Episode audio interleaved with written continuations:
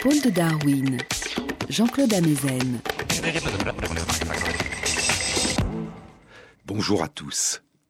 Sur les épaules de Darwin, sur les épaules des géants.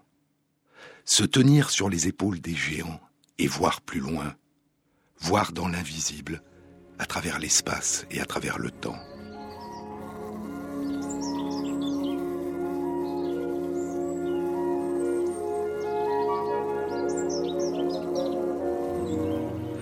Tenter de percevoir, de ressentir cette splendeur qui palpite au cœur du vivant, au plus près de l'émotion, de la perception, au plus près des battements du monde. Une splendeur d'avant les mots, dont le langage nous aurait éloignés et à laquelle nous ne cessons de tenter de revenir.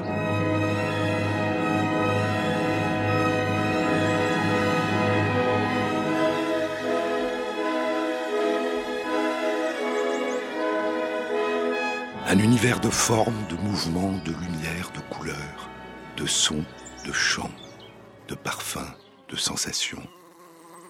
Un univers dans lequel nous découvrons des dialogues et des langages d'une autre nature que nos langages humains, mais tout aussi merveilleux et tout aussi bouleversant.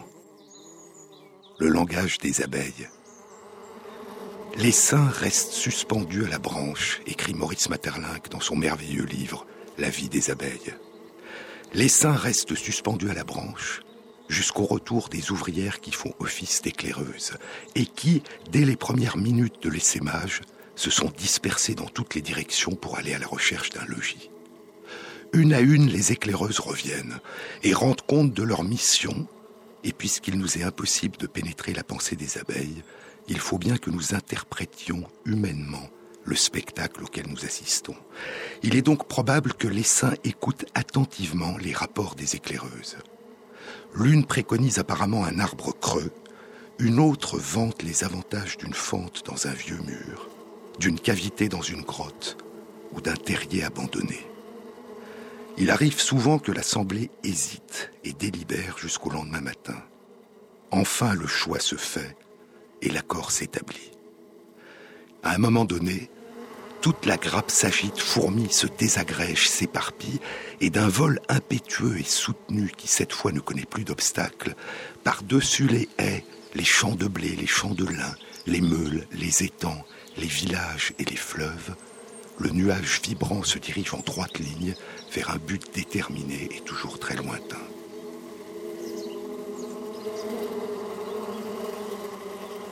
Il est rare que l'homme puisse le suivre dans cette seconde étape. L'essaim retourne à la nature et nous perdons la trace de sa destinée. Le langage des abeilles, que Karl von Frisch déchiffrera près d'un demi-siècle plus tard. Die Tanzsprache, dira von Frisch, le langage de la danse, le langage par la danse.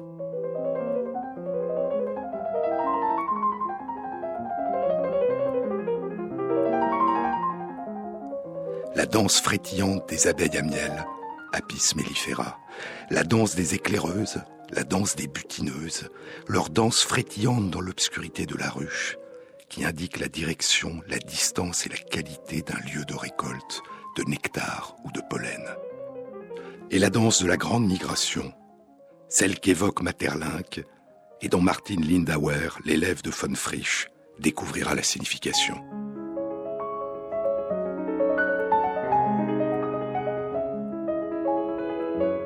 La danse frétillante des éclaireuses à la recherche d'un nouveau domicile, une fois par an à la fin du printemps, alors que l'essaim composé d'une dizaine de milliers d'abeilles avec la reine mère vient de quitter le nid ou la ruche, laissant l'ancien domicile avec ses réserves de miel récoltées durant le printemps au tiers restant de la colonie.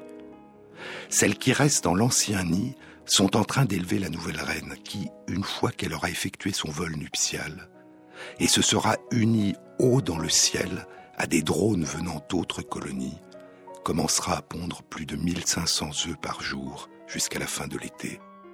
La danse frétillante des éclaireuses qui chantent les louanges d'un futur domicile possible.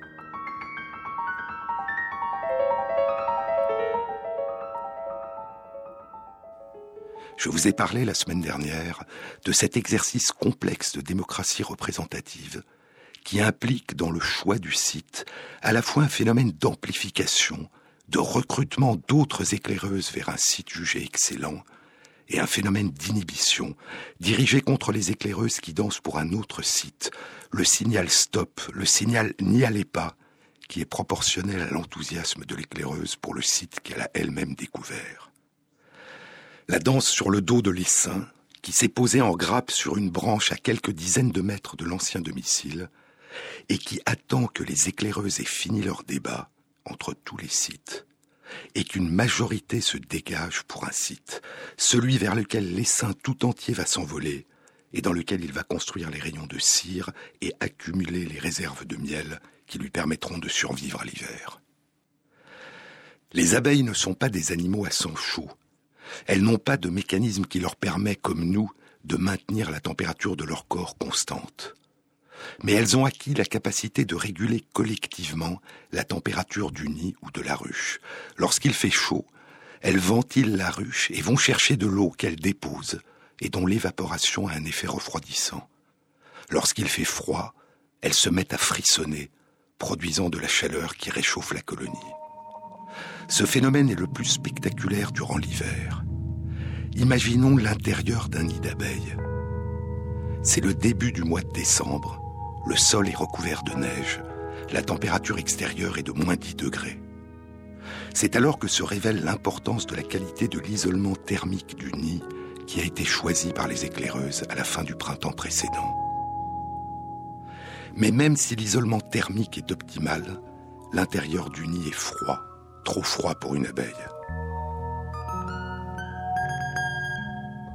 La colonie s'est resserrée elle s'est contractée, formant une sphère de la taille approximative d'un ballon de football, chaque abeille étant tout près des autres. La température au centre est de plus de 30 degrés Celsius, mais elle diminue progressivement à mesure que les abeilles sont éloignées du noyau central et elle est minimale à la périphérie, à peine supérieure à 10 degrés, une température au-dessous de laquelle les abeilles sombrent dans le coma. La température globale est maintenue par les abeilles du centre qui, à intervalles réguliers, contractent les muscles de leurs ailes sans battre des ailes et dégagent ainsi de la chaleur et les abeilles alternent, réchauffant ainsi en permanence la colonie. Et pendant les longs mois d'hiver, les abeilles puisent dans leur vingtaine de kilos de réserve de miel l'énergie qui leur permet de survivre et de réchauffer la collectivité. Elles sont à la fois le feu qui produit la chaleur et celle qui s'y réchauffe.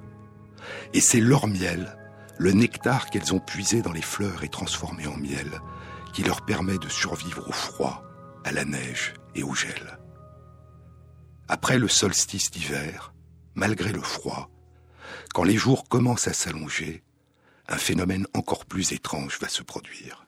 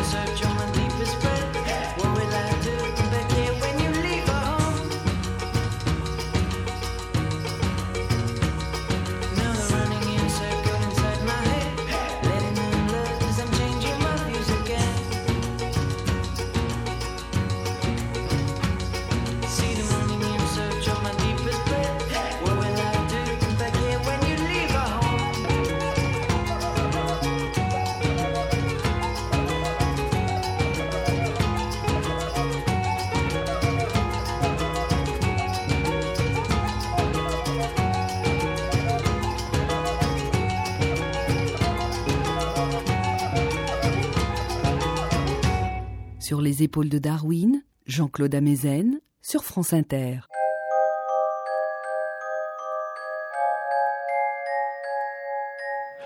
Après le solstice d'hiver, il fait toujours froid, mais les jours commencent à rallonger.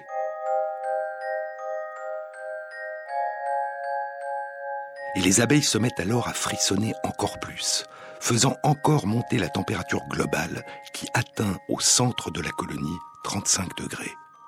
C'est la température idéale pour la croissance des petits. La reine recommence alors à pondre. Les ouvrières nourrissent les petits et au début du printemps, quand apparaîtront les premières fleurs, la colonie dont les réserves de miel se seront épuisées sera en pleine expansion et se déploiera sur la campagne, partant à la recherche de nectar et de pollen. Et ainsi, préparant les réserves et le domicile de l'hiver en plein été, chauffant le nid et préparant les activités du printemps en plein hiver, les colonies d'abeilles sont en permanence projetées au-delà du présent, projetées dans l'avenir.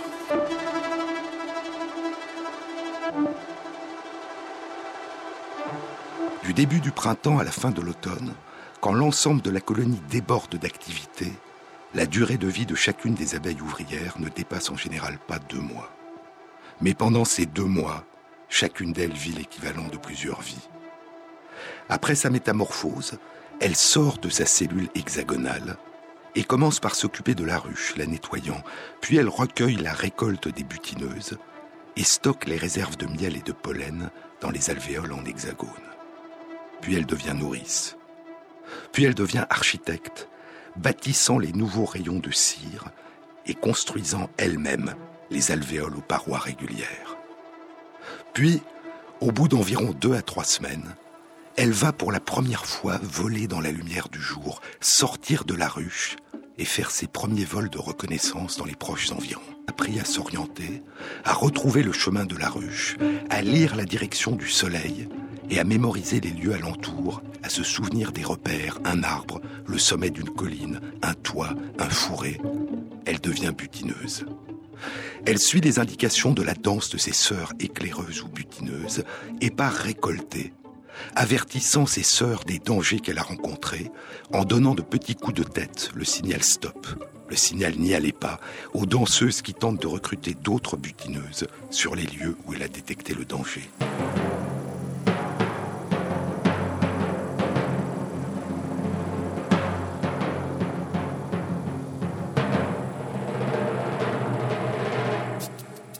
Devenue butineuse, elle passe par des périodes de spécialisation.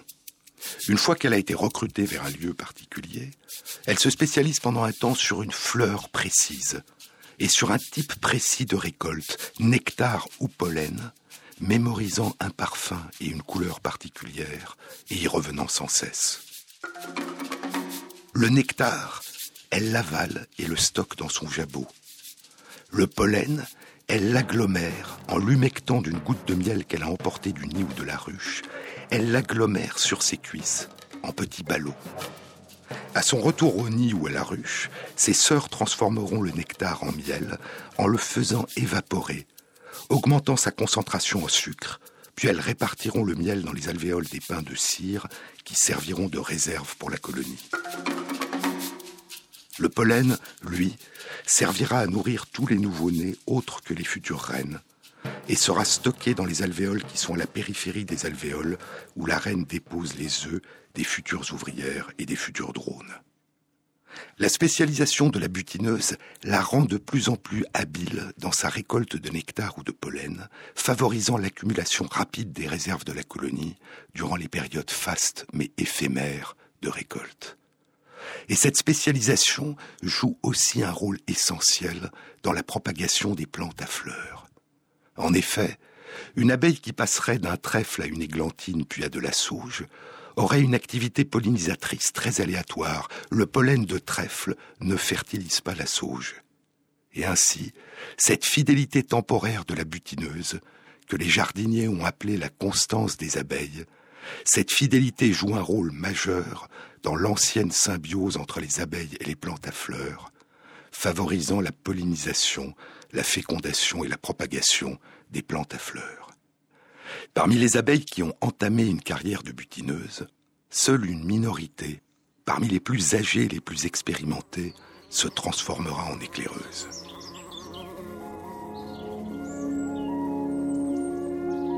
Elle devient alors, à la fin de sa vie, une exploratrice parcourant en permanence les environs sur de grandes distances à la recherche de nouveaux lieux de récolte. Et, une fois l'an, à la fin du printemps, elle participera peut-être à la recherche du nouveau domicile vers lequel, une fois le choix accompli, elle guidera ses sœurs. En deux mois, l'abeille aura vécu plusieurs vies. Et ce ne sont pas seulement ses activités et ses comportements qui se seront transformés, mais aussi son corps et son cerveau. Au moment où elle devient nourrice, ses glandes salivaires se sont développées. C'est dans ces glandes salivaires que s'accumulent les compléments alimentaires que produit son corps et qu'elle donnera à tous les nouveau-nés durant les premiers jours de leur vie et tous les jours à la future reine qui sera toute sa vie nourrie par ces compléments alimentaires qui constituent la gelée royale. Durant la période où elle construit les rayons de cire, ces glandes qui produisent la cire se sont développées. Mais si habituellement c'est son âge et son expérience qui déterminent la succession des modifications de son corps, de son cerveau, de ses comportements et des activités très différentes auxquelles elle va se consacrer. Ses capacités d'adaptation et la plasticité des capacités de développement de son corps et de son cerveau demeurent en permanence considérables. Une étude publiée il y a dix ans dans la revue Science indiquait que quand l'abeille a atteint l'âge de sortir de l'obscurité de la ruche, et de devenir butineuse, les modalités de fonctionnement de son cerveau se modifient et une partie des cellules de son cerveau commence à utiliser de manière différente un grand nombre de ces gènes. Ces modifications sont liées à l'âge, à l'expérience, mais elles sont aussi régulées par la collectivité. Elles ont aussi une origine sociale.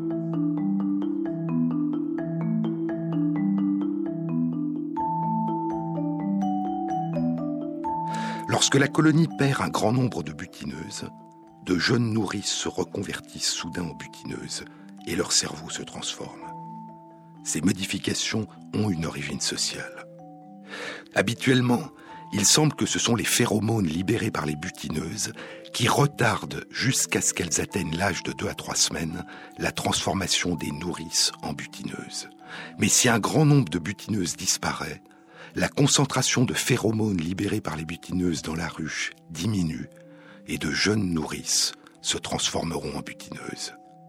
D'une manière très générale, chaque abeille exerce par ses activités et par le fonctionnement de son corps et de son cerveau un effet indirect sur le développement du corps, du cerveau et les activités de ses sœurs. Et ces effets exercés par la collectivité donnent à la succession de carrières de chaque abeille l'apparence d'un phénomène stéréotypé déterminé par l'âge et l'expérience. Mais que ces effets exercés par la collectivité viennent à se modifier, et l'extraordinaire plasticité des configurations possibles du corps, du cerveau et des comportements de chaque abeille peut alors se révéler.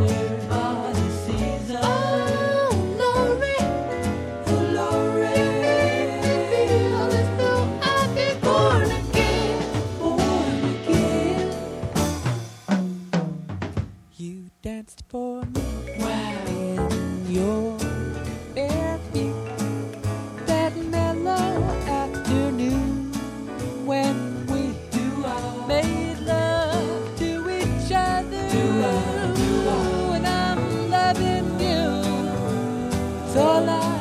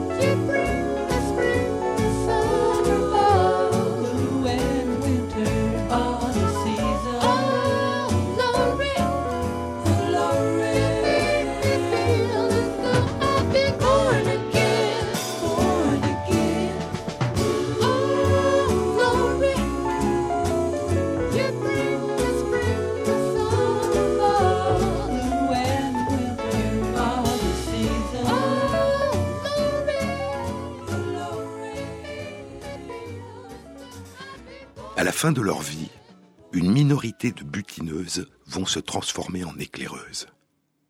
Les éclaireuses, ces incessantes exploratrices, ne constituent selon les colonies qu'entre 5 et 25% de l'ensemble des butineuses. Et de ces deux catégories très différentes et complémentaires de danseuses, les éclaireuses qui dansent leurs découvertes et repartent explorer ailleurs, et les butineuses qui récoltent, recrutent et réévaluent en permanence la qualité et les dangers des sites découverts par les éclaireuses, de ces deux catégories très différentes et complémentaires de danseuses, émerge une adaptation optimale des activités de récolte de la collectivité à son environnement toujours changeant. Les éclaireuses font partie des butineuses les plus âgées, les plus expérimentées. En d'autres termes, dans le monde des abeilles, c'est l'âge et l'expérience qui semblent faire émerger la curiosité, l'intrépidité, l'exploration, la recherche constante de territoires inconnus.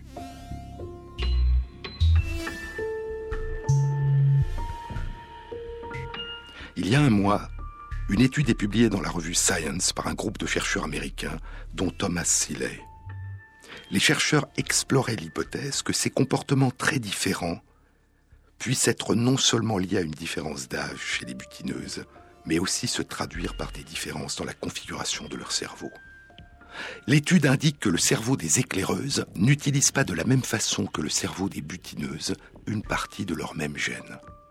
Cette différence concerne plus de 1200 gènes, ce qui correspond à environ 12% de la totalité de leurs gènes et à environ 16% des gènes utilisés par les cellules du cerveau. Ces différences sont d'ordre quantitatif. Les mêmes gènes sont soit plus utilisés, soit moins utilisés par certaines cellules du cerveau des éclaireuses. Et ce qui est a priori surprenant, c'est que parmi les molécules, les protéines fabriquées à partir de ces gènes, figurent des molécules et des récepteurs qui participent dans le cerveau des mammifères, dans notre cerveau, à des voies de communication, à des circuits cérébraux impliqués dans la recherche de nouveautés, dans la curiosité et dans la sensation de satisfaction, ce que les neurobiologistes appellent les circuits de récompense et de frustration, qui impliquent des molécules comme la dopamine ou le glutamate.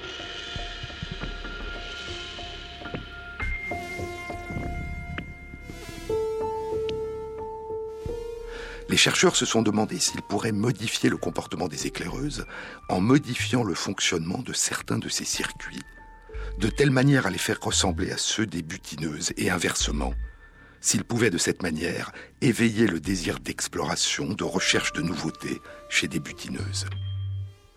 Ils ont donné à boire à des éclaireuses et à des butineuses de l'eau sucrée à laquelle ils avaient ajouté des molécules interférant avec l'effet du glutamate ou de la dopamine. Et ces boissons ont soit induit un comportement d'éclaireuse chez les butineuses, soit diminué le caractère exploratoire des éclaireuses. Est-ce que ces modifications dans certaines modalités de fonctionnement du cerveau des éclaireuses sont induites par l'âge et l'expérience Ou est-ce qu'elles préexistent dans leur jeunesse, mais ne se manifestent par des comportements différents qu'à la maturité, avec l'âge et l'expérience? L'étude ne permet pas, pour l'instant, de répondre. Mais ce qu'elle suggère, c'est l'existence chez les abeilles d'une remarquable plasticité cérébrale fondée sur différentes manières d'utiliser les mêmes gènes. Un très bel exemple de ce que l'on appelle l'épigénétique, une modulation par l'histoire individuelle et par l'environnement social et non social de l'utilisation de mêmes gènes, qui fait émerger un vaste répertoire de modalités de construction du corps, du cerveau et de certains comportements.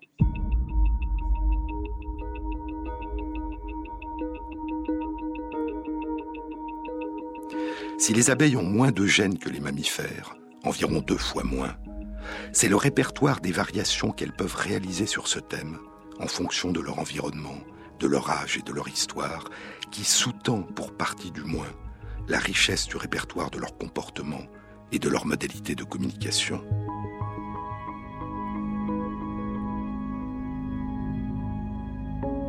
Il y a une autre implication inattendue et a priori surprenante de cette étude.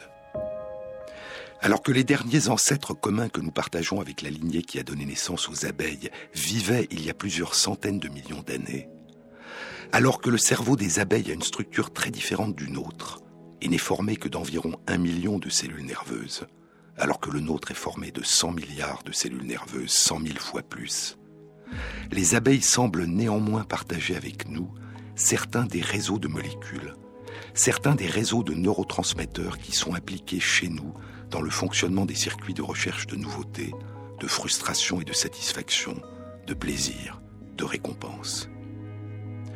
Recherche de nouveautés, satisfaction, récompense, frustration. Les abeilles ressentent-elles des émotions? Elles ne peuvent nous le dire, ou tout du moins même si elles nous le disaient, nous ne pourrions sans doute pas les comprendre. Mais une étude publiée l'été dernier dans la revue Current Biology suggère que ce n'est pas impossible et nous y reviendrons dans une prochaine émission. Mais d'une manière très générale, il y a eu de nombreuses études suggérant que les abeilles à miel ont des comportements semblables, pour partie au moins, à ceux des animaux qui nous sont beaucoup plus proches. Et ces études ont à chaque fois causé une grande surprise.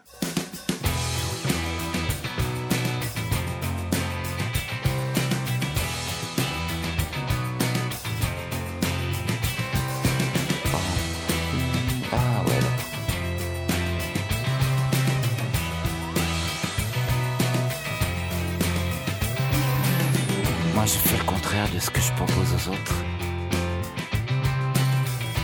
Elle avait trop froid au cœur, elle s'en est allée. Faire des ronds dans l'eau, dans l'eau. Dans l'eau, autant dire le ciel. Ce qui existait existe toujours. C'est un drame de par avec moi. Elle a des yeux comme le lac bleu, des épidermes de grâce ne secouez pas. Ce qui a existé existe toujours. Ce qui a existé existe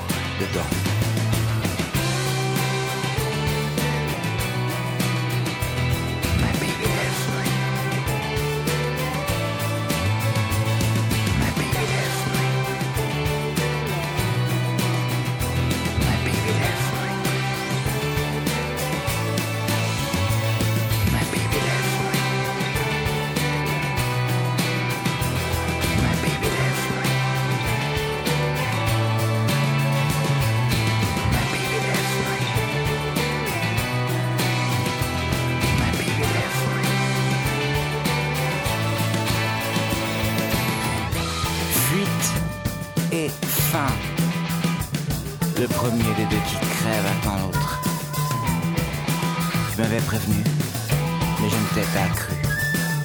Migraine. La tristesse durera toujours.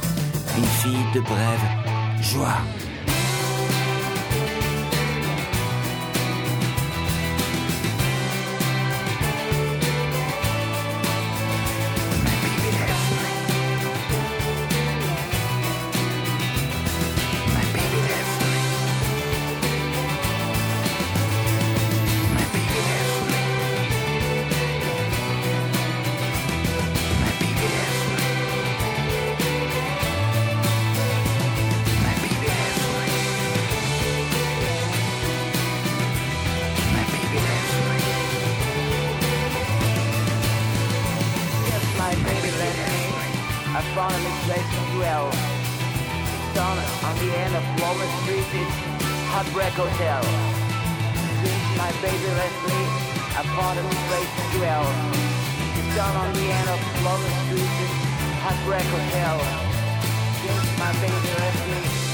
New place to dwell. It's down on the end of Walnut Street. It's called Heartbreak Hotel. My baby left me. Oh, my baby left me, never said a word. My baby left me, never said a word. My baby left me, my baby left me, my baby he left me. Oh, never said a word. Ah. Jean-Claude Amezen sur les épaules de Darwin.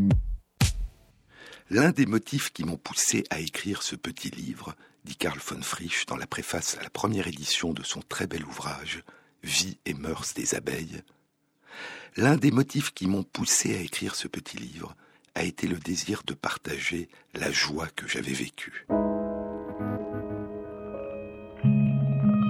Les premières études de Karl von Frisch ne concernaient pas la sophistication des modalités de communication des abeilles, leur langage par la danse. Von Frisch avait commencé par explorer une question qui peut aujourd'hui nous paraître étrange. Est-ce que les abeilles voient le monde en noir et blanc ou en couleur? Durant les années 1920, l'idée prédominante était que seuls les animaux qui nous ressemblaient étaient capables de voir comme nous le monde en couleur, et que ce n'était ni le cas des poissons ni des abeilles. Von Frisch avait d'abord étudié les poissons et avait découvert que de petits poissons d'eau douce, les verrons, distinguent les couleurs. Puis il se mit à explorer la vision des abeilles. Il trouvait étrange que les magnifiques teintes des fleurs qui les attirent et qu'elles pollinisent, que ces magnifiques couleurs qui nous éblouissent puissent leur être invisibles. Il était convaincu que c'est la longue coévolution, l'ancienne symbiose entre les plantes à fleurs et leurs pollinisateurs, et notamment les abeilles, qui a conduit à la propagation de l'extraordinaire diversité des couleurs et des parfums des plantes à fleurs. C'est aux abeilles, dit-il, et pas à nous, que s'adressent ces parfums et ces couleurs. Et il découvrira que les abeilles non seulement voient les couleurs, mais distinguent aussi des couleurs qui nous sont invisibles dans le spectre des rayons ultraviolets.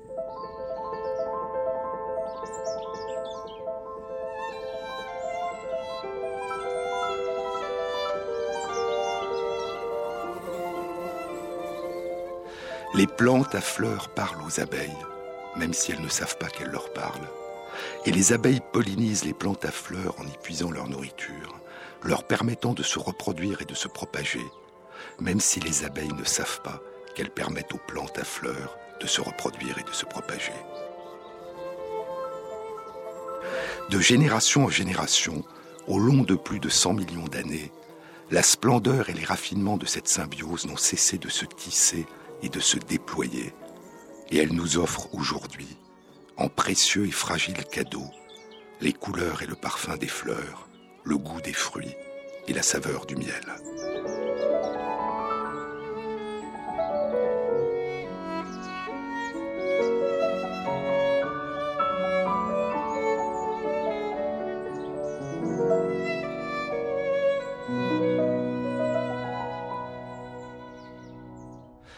Von Frisch explorera les capacités de mémorisation et d'apprentissage des abeilles. Il découvrira qu'elles se souviennent des parfums et des couleurs, et des trajets qu'elles ont parcourus pour les atteindre.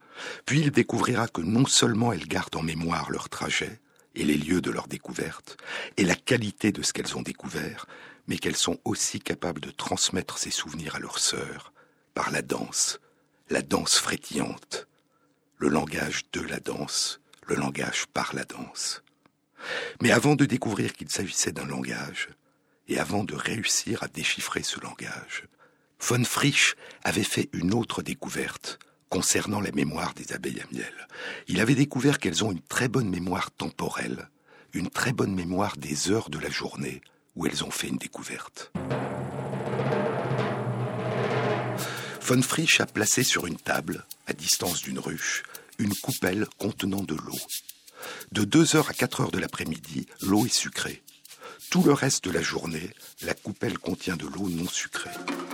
Au bout de quelques jours, les abeilles sont là en abondance entre 2 heures et 4 heures de l'après-midi, et presque aucune ne vient le reste de la journée. Et elles réussiront à apprendre jusqu'à trois périodes précises dans la journée, une le matin, une l'après-midi, une vers le soir. Von Frisch note que cet apprentissage temporel n'est que la mise en œuvre d'un apprentissage que font les butineuses dans leurs activités habituelles de récolte. Elles se spécialisent durant un temps sur un type particulier de plante à fleurs, et selon la plante, l'heure de la journée où le nectar est le plus abondant n'est pas la même. Elles arrivent toujours quand il faut, note von Frisch, mais elles arrivent toujours un peu en avance. Et dans leur vie quotidienne, dans les champs et les forêts, quand elles se souviennent de l'heure où leur récolte va devenir abondante, elles ne sont pas les seules à venir récolter. Mieux vaut être un peu en avance qu'en retard, dit von Frisch. Ce qu'il imaginait, mais qui n'avait pas encore été véritablement découvert à l'époque, c'était que les abeilles ont, comme tous les animaux et toutes les plantes, une horloge interne, une horloge circadienne d'une période de 24 heures, qui bat le temps de manière autonome et qui peut être remise à l'heure par la lumière. Et c'est cette horloge interne qui leur permet d'associer un événement particulier à un moment particulier de la journée.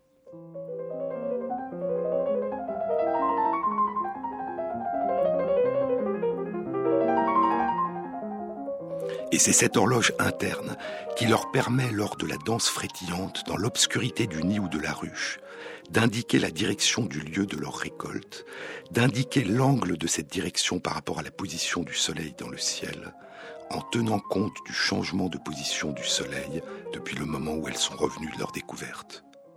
Martin Lindauer avait remarqué, durant les années 1950, que lorsque, ce qui est très rare, une abeille continuait sa danse frétillante pendant des heures dans l'obscurité. Elle changeait progressivement l'angle de sa montée par rapport à la verticale en fonction du trajet apparent du soleil dans le ciel qu'elle ne voyait pas dans l'obscurité de la ruche.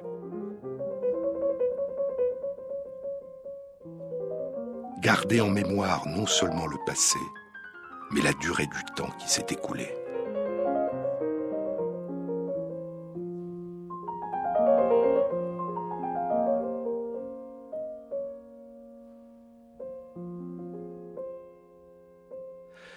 Quelle est l'étendue des capacités mentales des abeilles?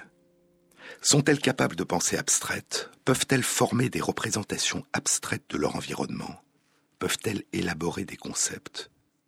C'est une question qui a été posée pour de nombreuses espèces animales. dont les pigeons. En 1964, une étude était publiée dans la revue Science. Elle indiquait que les pigeons pouvaient apprendre à distinguer des photos dans lesquelles étaient présents des êtres humains et des photos dans lesquelles il n'y en avait pas, quels que soient les êtres humains photographiés.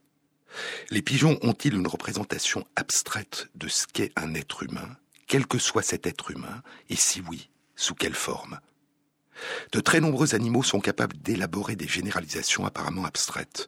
Je vous ai parlé de ces expériences réalisées avec des singes rhésus et avec des pigeons, révélant qu'ils étaient capables d'apprendre à classer, selon une suite numérique ascendante, des images figurant des nombres d'objets différents, et qu'ils étaient capables ensuite d'appliquer cette règle à des nombres d'objets qu'on ne leur avait pas présentés jusque-là. Ils semblaient avoir compris la règle générale. Il y a deux semaines, une étude était publiée dans la revue Science indiquant qu'après un apprentissage, des babouins étaient devenus capables de déterminer si un mot de quatre lettres qu'on ne leur avait encore jamais présenté était un mot appartenant à la langue anglaise ou pas, en fonction de son orthographe, de la suite et de l'association des lettres qu'il contenait.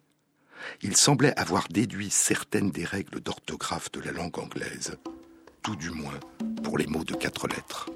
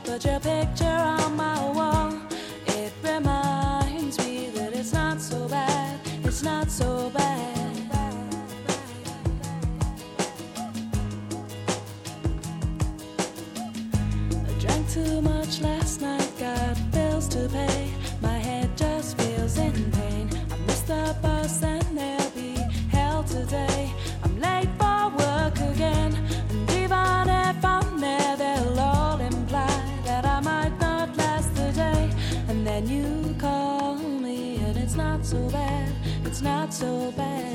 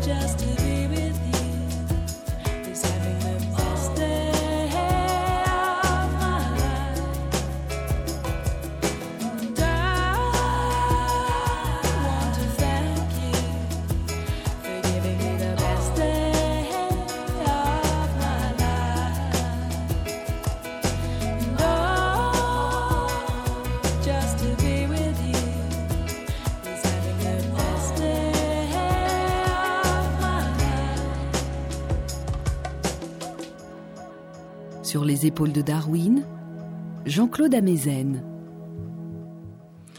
Des études ont exploré la capacité des abeilles à apprendre des comportements qui suggèrent la réalisation de ce que nous appelons des généralisations abstraites.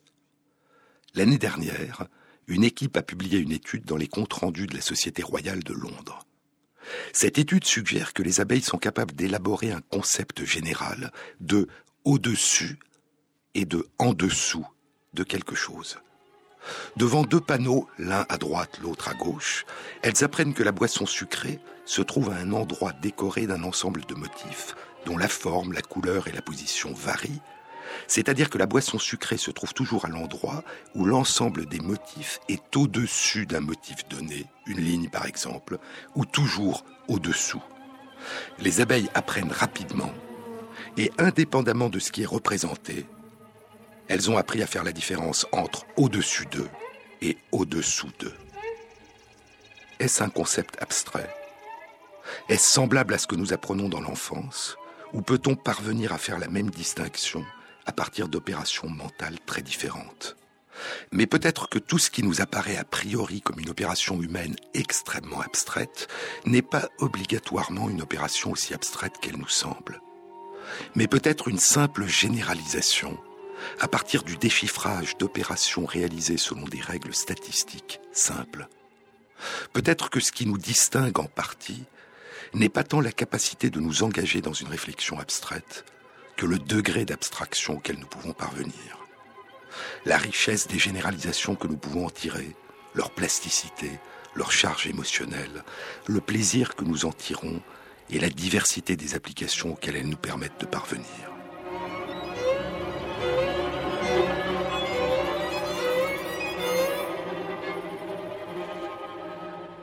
Dans tous les cas, il est probable que certaines capacités de généralisation chez les butineuses aient un rapport très étroit avec leurs apprentissages et leurs activités quotidiennes. Que font-elles toute la journée? Dans la mémorisation de leur trajet, elles utilisent un ensemble de données, des mesures de distance parcourue, qui semblent être liées à la vitesse et à la durée du défilement des images sur leur rétine pendant leur vol. Elles utilisent une mesure de la durée fondée sur leur horloge interne. Elles utilisent la direction du Soleil dans le ciel et la mesure de la polarisation de la lumière quand le Soleil leur est caché, et elles mettent à jour ces données en fonction de leur horloge interne, ainsi probablement qu'en fonction des éléments d'orientation que leur donne la perception du champ magnétique terrestre. Et elles utilisent des repères visuels qui leur permettent de fractionner leur trajet global en une succession de trajets élémentaires et d'élaborer des raccourcis entre deux points sur des trajets différents. Ces repères visuels peuvent être un groupe d'arbres, l'orée d'une forêt, le sommet d'une colline, une route, une maison. Et se souvenir qu'un champ de fleurs est situé sous le sommet d'une colline, en dessous, ou que les fleurs de certains arbres sont en surplomb d'une route, au-dessus, est probablement une donnée importante pour elle à mémoriser. En d'autres termes, distinguer au-dessus d'eux ou en dessous d'eux peut à la fois être considéré comme une opération abstraite et comme une généralisation d'une notion essentielle dans la vie quotidienne des abeilles butineuses. Jusqu'à quel point cette capacité à tirer des règles générales, abstraites, à partir d'activités quotidiennes et importantes, jusqu'à quel point cette capacité à généraliser est relativement universelle dans le monde vivant? C'est une question qui commence seulement à être posée. Et dans quelle mesure cette capacité de généralisation est-elle consciente ou inconsciente? Nous n'en savons rien.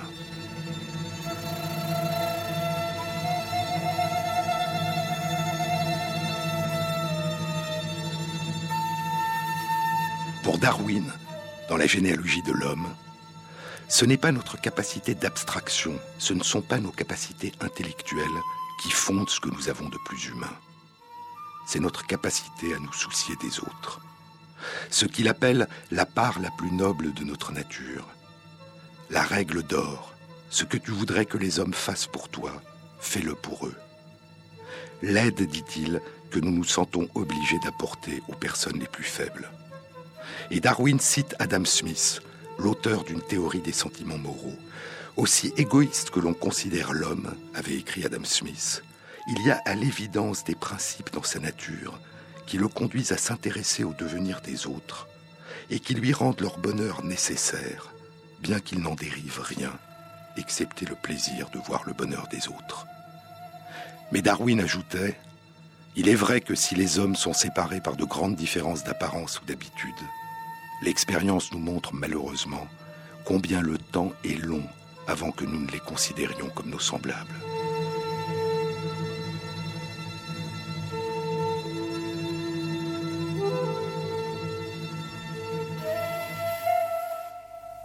C'est étrange, dira 125 ans plus tard le grand écrivain nigérian Ben Okri dans A Way of Being Free, une manière d'être libre. C'est étrange parce qu'il semble que sous la surface des combats de notre époque, des guerres fratricides, des antagonismes tribaux, de l'intolérance religieuse, de la violence raciale, des inégalités entre hommes et femmes, nous attend toujours la découverte la plus banale qui soit, que nous sommes humains et que la vie est sacrée. Nous n'avons toujours pas découvert ce que signifie être humain. Et il semble que cette découverte banale soit la plus extraordinaire qui puisse être faite.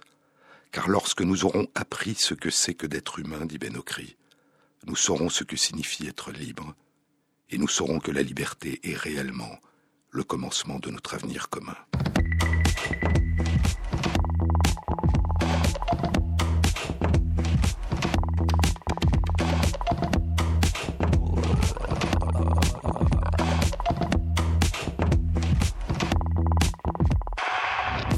Cette émission a été réalisée par Christophe Imbert, avec à la prise de son Serge Villiers et Thierry Dupin pour la programmation musicale.